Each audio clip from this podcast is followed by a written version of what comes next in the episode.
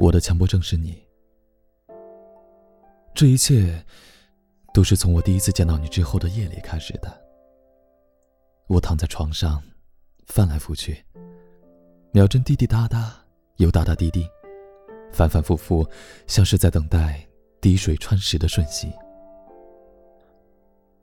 然后我就清晰的感觉到，你的脸，出现在我的脑海里，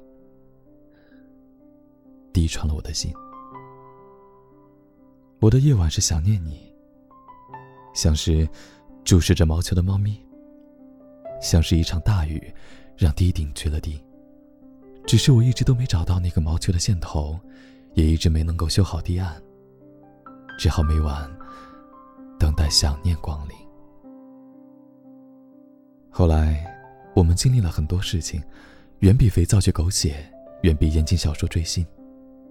而你现在，还在我的身边。我还是那个会孤独、会黏腻的猫咪。那个线头我仍旧没找到，但我早已不在意。爱你，就是爱情。爱情何必需要原因？只要你也愿意，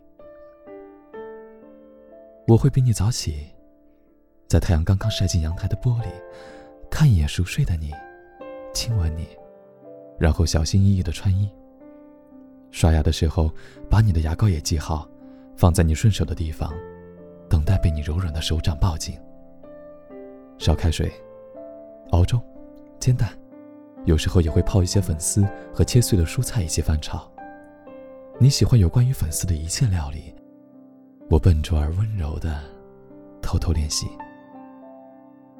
看着你赖床，看着你不情愿的爬起，看着你慵懒的梳洗。看着你把碗里的粥、盘子里的菜都吃干净，我突然明白，我的强迫症是你，而且不会痊愈。你喜欢运动，拿手的不拿手的，即使是跑步都可以勾起你的热情。只是你又常常懒得动，不想去，于是羽毛球拍和球拍一直遗忘在车库里。球和球拍好久没在半空中相遇。我想，他们也会想念彼此，想念你。你不爱穿的厚重，我从来没见过你穿过毛衣。你像男生一样率性，我像女人一样爱你。性别是诡异的定义，局限了完整的爱情。我想我可以用所有的方式去爱你，男人的凌厉，女人的凌厉，孩子的童心，老人的闲情。每一次拥抱，呼吸里都是充满着甜味的氧气。每一次伤心，眼泪里的成分都藏着蜜。你夜里懒得睡，白天懒得起，你不与任何人为敌，你总是在发呆，总是很安静。你看着远处，我看着你。你安静，我就讲故事给你听。你会听着我说的故事睡着。我会把故事的结局留给明晚的你。我想，如果强迫症也分级，我一定不是一二三四，也不是五六七，我的级数大概是来不及，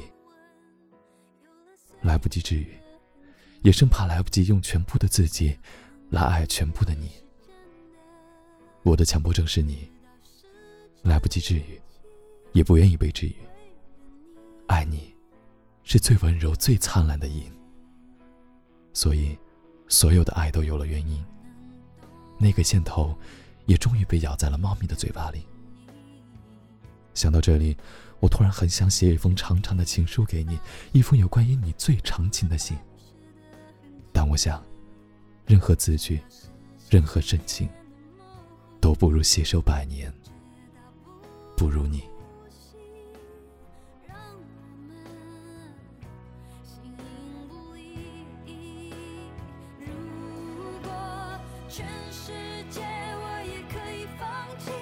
至少还有你值得我去珍惜，而你在这里就是生命。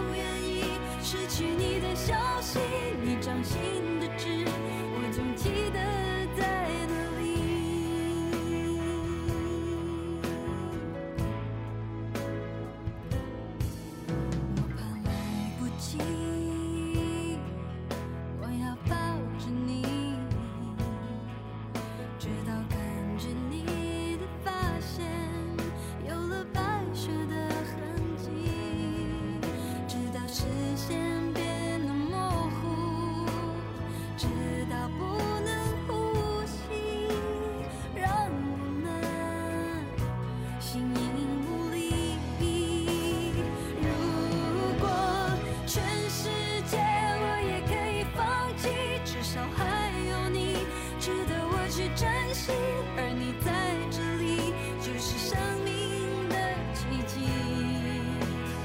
也许全世界我也可以忘记，只是不愿意失去你的消息。你掌心的痣，我总记得。